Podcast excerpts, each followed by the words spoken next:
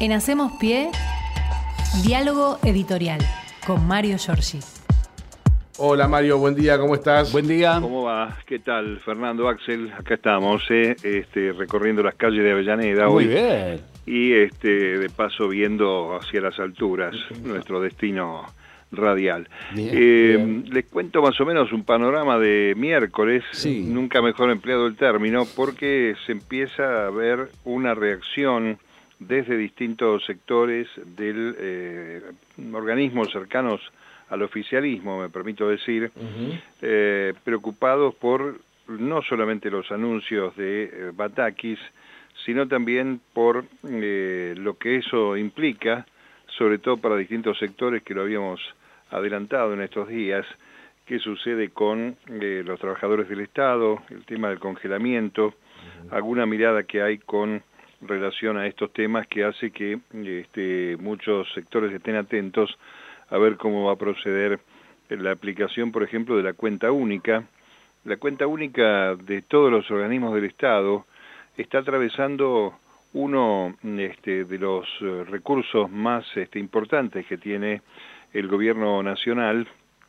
que es el Fondo de Garantías de Sustentabilidad, Mm. ese que sostiene eh, con su presencia este, no solamente parte de la obra pública, sino que es la garantía de seguir sosteniendo el régimen previsional en manos del Estado, ese, el régimen de reparto que históricamente después del desastre de las AFJP ha venido permitiendo desarrollar este, no solamente los pagos a los jubilados, siempre escasos, siempre bajo la línea de pobreza, la gran mayoría de ellos, pero al menos este, la posibilidad de incorporarse a muchos argentinos que eh, por razones eh, varias, este, edad, no aportes o aportes este, intermedios, incompletos, se pudieron jubilar en una que se llamó este, jubilaciones para más de casa, recuerdan ustedes. Ujú, Sí. En ese régimen este, quedó un poquito más ampliado que a más de casa y mucha gente que no había tenido la oportunidad de hacer el aporte consiguió este, concretarlo gracias a este mecanismo. Así que mm, este, eso va por un lado. Hoy eh, Juan Grabois, que ya salió al cruce de los anuncios de Batakis, está anunciando asambleas, una de ellas ahora al mediodía en la estación Constitución del Roca, eh, para evaluar qué es lo que hace este sector de las organizaciones sociales respecto de los anuncios. Con el tema de organizaciones sociales, algo que atraviesa y que puede, mejor dicho, atravesar las universidades públicas, es que finalmente aquella idea de auditar los planes que había enunciado la vicepresidenta de la Nación, parece que lo va a poner en marcha el ministro de Desarrollo Social, apelando al rol de las universidades para hacer esa auditoría, que es una auditoría, este, entiendo yo, no de carácter persecutorio, sino para saber cuáles son los destinos, quiénes son los que cobran, cómo llega ese dinero a los beneficiarios y si realmente hay un proceso de tercerización que involucre por lo menos este, un acto eh, reñido con la ética, Mm. más allá de que hubiera algún suceso de corrupción. Así que aparentemente eh, en estas horas se estaría resolviendo un mecanismo como para que aquello que este, algunos reprocharon dentro del mismo frente de todos, particularmente los del movimiento Evita, Navarro y Pérsico, parece que se va a poner en marcha, aún este, mal que le pese a los dirigentes del movimiento Evita, la organización social que está muy cercana al gobierno y al presidente de la nación, pero que ahora parece que va a tener que pasar por el tamiz de este control. Eh, con relación a este tema, vamos a decir que hoy están estas reuniones, estas asambleas del sector eh, de Juan Grabois y mañana arranca, eh, si no hay una respuesta antes, una nueva marcha y acampe de la unidad piquetera, los sectores de izquierda del movimiento piquetero, que mm, este, le presentaron una carta a la ministra Batakis pidiéndole una reunión, reclamando por los puntos o lo que consideran que no ha respondido desarrollo social y quedamos entonces a la espera de que haya o no una reunión, pero por lo pronto mañana a las 10 de la mañana eh, va a haber eh, comienzos de movimientos en los entornos de Plaza de Mayo, Avenida 9 de Julio, Obelisco, etcétera. Y eh, me queda un, un par de temas más vinculados con esto. Una reacción que ha habido desde sectores dentro del Frente de Todos. Uno es Hugo Yasky, el diputado, pero además eh, titular de la Central de los Trabajadores Argentinos, acompañado también por Roberto Baradel, que es el hombre de SUTEBA, pero que integra la CTA, indicando que mm, no está conformes con los anuncios de la ministra de Economía, destinados, dicen, a calmar únicamente los mercados, eh, y están esperando eh, que haya algún tipo de reacción y si no, este, organizar también este, marchas que no serían en todo caso protestando contra el gobierno nacional o contra la propia ministra, sino también este, destinada a este, mm, protestar contra los generadores de precios, contra los formadores de precios, con las empresas que tanto dolor están causando a todos los bolsillos de nuestros bolsillos argentinos. Em, el resto, este, bueno, está la CGT, eh, ayer también Moyano, Pablo Moyano salió muy duro contra la ministra de Economía, este, en absoluto desacuerdo sobre los anuncios, y es posible que el 26 de julio, cuando se cumplan 70 años de la muerte de Eva Perón, marche la CGT, marche la CTA hacia el Congreso de la Nación y este, protestando justamente contra todos estos eh, actores o sectores que entienden están este, entorpeciendo la lógica de la este, obtención de un empate, por lo menos entre salarios e inflación, y que se bajen las expectativas especulativas con relación al tema del dólar. Así que tenemos un día miércoles con muchos anuncios en este aspecto, con mucho movimiento, eh, y vamos a ver qué cosas este, trae eh, este, eh, este escenario donde mm, pareciera que no alcanza con este, las reuniones que hizo ayer eh, Scioli, que está muy activo, el ministro y ex gobernador, eh, pero este, los supermercadistas este, son eh, gente que parece que no tiene problemas cardíacos porque le falla el corazón o no lo tienen en cuanto a la cuestión solidaria y es muy difícil que se pueda contener eh, un alza de precios más allá del mecanismo de los precios cuidados y demás eh, es un tema que en algún momento se tendrá que resolver un poco más profundamente. No todo el mundo, no todos los ciudadanos argentinos y sobre todo los más vulnerados llegan a la compra de supermercado donde está el precio cuidado, que no está en los comercios de proximidad. No lo tienen los chinos, no tienen los almaceneros, las despensas, no, no hay forma de que lo puedan sostener y son los que además también se transforman en víctimas de la remarcación porque obviamente están recibiendo sin precio muchos este, productos, esto para desmentir que haya escasez, pero lo están recibiendo sin precio y el que se los da le dice, bueno, ponerle un 50% arriba por las dudas. Eh, es un fenómeno cultural siniestro que tiene la Argentina desde siempre, esto de aumentar cosas por las dudas y ver qué pasa después cuando las aguas se aquietan, porque los precios lamentablemente no se retrotraen este, respecto de ese proceso especulativo. Bueno, eh, hay una este, noticia que tiene que ver con la aparición del presidente de nuevo en la provincia de Buenos Aires, en el conurbano, un poquito más allá, la segunda línea. En General Rodríguez va a inaugurar un espacio de primera infancia en el barrio San Enrique, justamente con Zabaleta.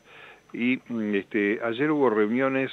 de la vicepresidenta Cristina Fernández, que regresó del Calafate, creo que las reuniones fueron en el domicilio de la propia presidenta, expresidenta en, Recoleta, con algunos dirigentes eh, de este, su cercanía, para ir viendo este, bueno, los resultados de los primeros anuncios y trabajar en lo que le preocupa a la vicepresidenta, que es la coyuntura dentro del Frente de Todos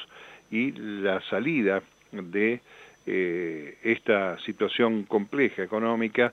con miras a el año que viene. Lo que no podemos dejar de marcar cada vez que tenemos algún comentario en este sentido es que estamos este, pagando el precio carísimo de la gestión del macrismo en la República Argentina, porque si no estuviera la espada de Damocles del Fondo Monetario Internacional sobre nuestras cabezas, el proceso de recuperación de la economía y las obligaciones este, eh, que la Argentina no tendría para reponer este, recursos y devolver este, los créditos,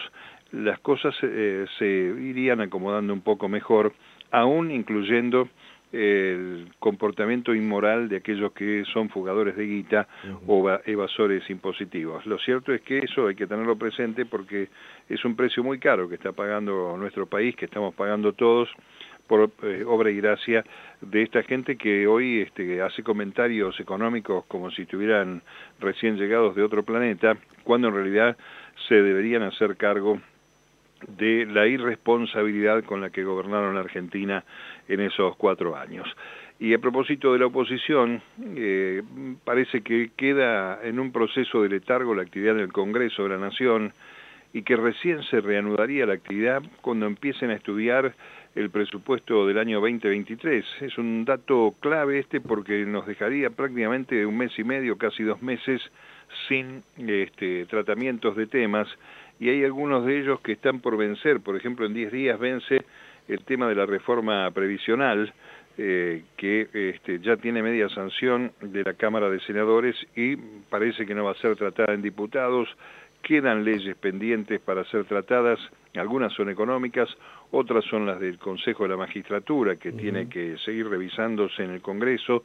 Tiene media sanción del Senado la ampliación de la Corte Suprema, pareciera que con esta oposición inactiva y con las trabas que internamente tiene el propio eh, oficialismo, no va a haber actividad en el Congreso, lamentablemente, para estas y otras demandas que algunas tienen características urgentes. ¿no? Este, me parece que allí es donde tenemos que estar atentos a ver qué es lo que sucede, si se puede poner en marcha o no eh, el Congreso de la Nación con muchos temas eh, pendientes.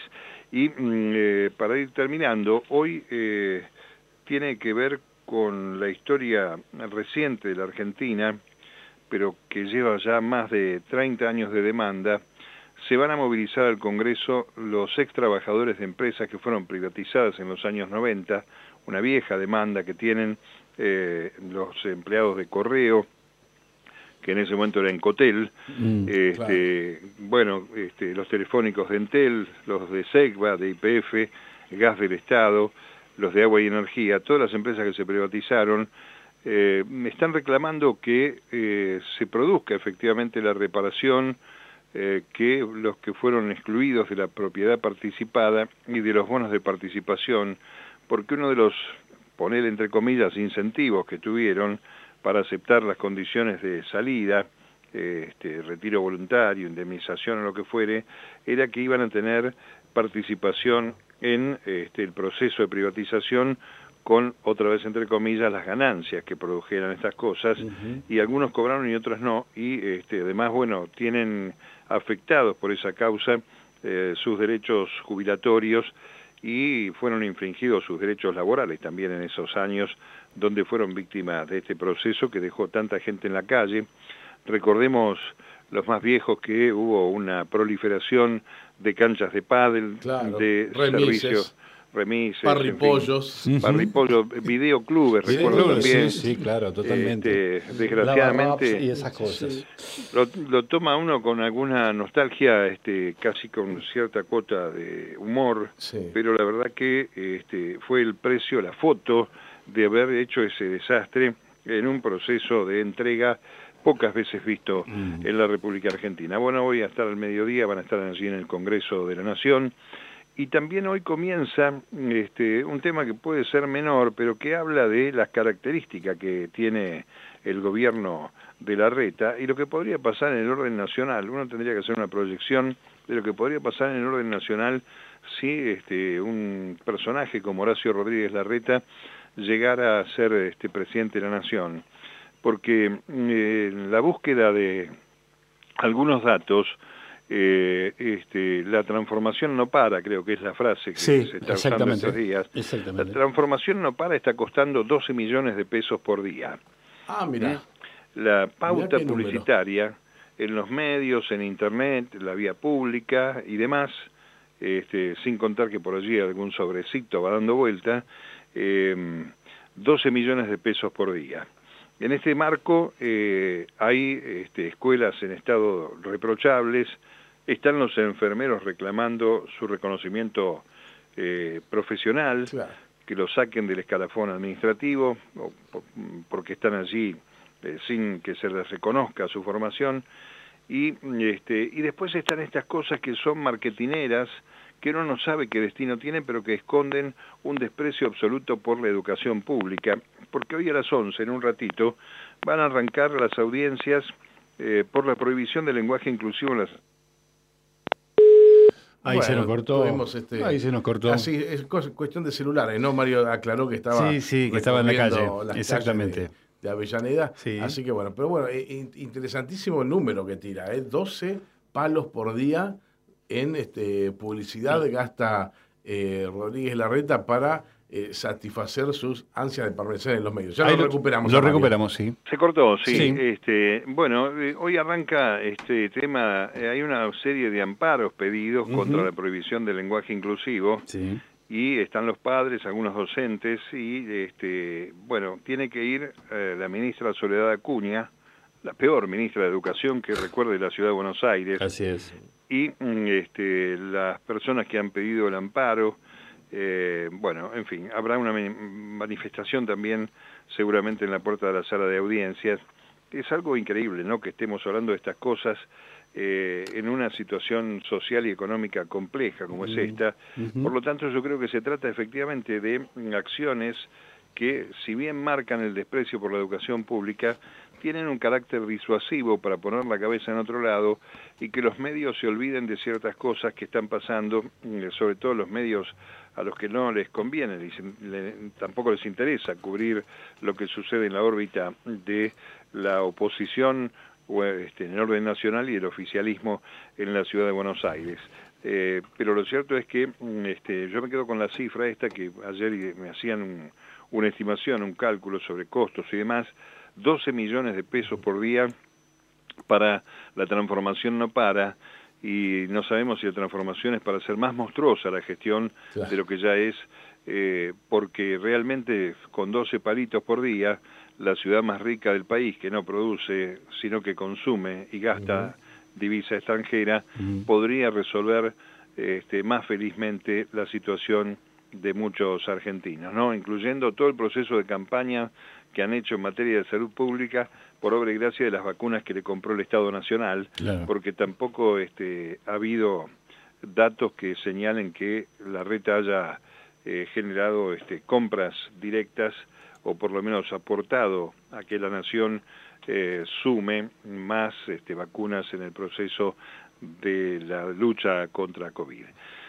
Después, bueno, más este, interesados en coincidir con el lanzamiento de la serie que lo recuerda, hoy arranca el tercer juicio por el crimen de María Barta García Belsunce. Claro, es cierto. Pareciera que este, la lógica de las plataformas se rige por eh, estas cuestiones de efemérides o de acciones de la justicia, pero hoy el Tribunal Oral Criminal 4 en San Isidro va este, a dar comienzo al tercer juicio por el asesinato de María Marta García Belsunce, un hecho que sucedió, compañeros, hace 20 años. 20 años, sí, exactamente. Y todavía no se sabe bien este, quién ha sido el responsable, está todo este, indicando que será eh, juzgado allí Nicolás Pachelo, eh, vecino, dos vigiladores acusados de robo agravado por el uso de arma en concurso real con homicidio, este, el querellante y que padeció este, condena por esto es el viudo Carlos Carrascosa, hombre que pagó condena este, siendo inocente y también no se comió por obra y gracia de la justicia unos cuantos años adentro en prisión. Y este, entre 2009 y 2015 estuvo en Cana Carrascosa. Eh, vamos a ver qué es lo que sucede eh, hay que recordar que Carrascosa fue absuelto definitivamente por la Corte Suprema de Justicia de la Nación, debió esperar muchísimo tiempo para que esto suceda y finalmente consiguió eh, su libertad. Eh, bueno, eh, son algunos de los temas que tengo, los voy a dejar ya porque estamos cerca de las diez y media de la mañana, pero tenemos que tener en cuenta estos temas en el día de hoy, lo que viene y por supuesto también las acciones entre mañana este, en la calle, en las calles, y también algunas, este, algunos anuncios, recordando que hoy se produce otra modificación en el Banco Central, se fue uno de los directores que había puesto Martín Guzmán y está poniendo su reemplazo su sucesora eh, Batakis. Y este, vamos a ver si hay aparecen en la jornada de hoy algunos otros anuncios vinculados con esta expectativa. El cuadro eh, que completa este día miércoles de miércoles es el inesperado, infame e inexplicable eh, paro o protesta, lockout empresario del campo, donde este, mm, faltaban fertilizantes, mentira hay, el gasoil se incrementó un 89% la cantidad, también hay, la excusa mm, este, no aparece, sí aparece obviamente la solidaridad que tienen ellos como integrantes de un sector de la oposición, este, más allá de que ayer el ministro Julián Domínguez haya este, separado, ya desmalezado un poquito la cuestión de lo que habitualmente llamamos campo, eh, porque sí. efectivamente hay productores, hay gente que trabaja de sol a sol, pero hay otros que tienen el carácter especulativo y militante de pertenencia a ese sector que está buscando eh, atacar al gobierno nacional, eh, sobre todo si tiene este, origen peronista, ¿no? Así que eh, vamos a ver qué sucede con esto, porque el paro viene acompañado por un cese de comercialización, si hay que complicar algo, eh, ellos están a la orden del día, y vamos a ver qué ocurre, porque la verdad que no hay razón alguna ni siquiera para dialogar, buscar soluciones, porque no hay una excusa sólida que justifique, salvo esta de carácter ideológico, que estén en la, a la vera de las rutas. Igual este eh, les digo que eh, según los informes que estoy viendo, el tránsito en las rutas de camiones con destino sobre todo los puertos habilitados, Bahía Blanca, Quequén y demás, los camiones van por la ruta 3 sin ningún tipo de problema, este, van y vienen el tránsito sobre todo de granos, se está desarrollando con normalidad. Por supuesto que hay un grupo... Han, tenido, han tenido muy buen clima y, hay una temporada récord de cultivo. ¿eh? eh la cantidad de toneladas por quintal este, es muy superior eh, a la de los últimos 10 años, escuché. Sí, sí, la cosecha gruesa que está terminada, puede ser que falte un poco de lluvia, pero lo cierto es que hay mucha bolsa guardada, mucho asilo bolsa, durmiendo la siesta en la pampa, sobre todo en la zona núcleo, porque los muchachos siguen especulando, eh, y ha pasado siempre. Estaba leyendo algunas noticias del pasado y parece que todos los primeros semestres hay un quiebre en el ingreso de divisas producto de las exportaciones por la retención especulativa que hacen estos muchachos en materia de comercialización internacional. Recordemos que el grano que se vende al exterior no tiene que ver con la comida de los argentinos, es grano que va la mayoría destinado al engorde de animales, al alimento de animales en el exterior pero que claro, desde el punto de vista de las divisas, en un país que necesita dólares, eh, bueno, te ponen contra las cuerdas también desde ese lugar especulativo, por cierto, tan infame y doloroso. Nos encontramos mañana. Gracias, Mario, como siempre. Hasta mañana. Abrazo. En Hacemos Pie, diálogo editorial con Mario Giorgi.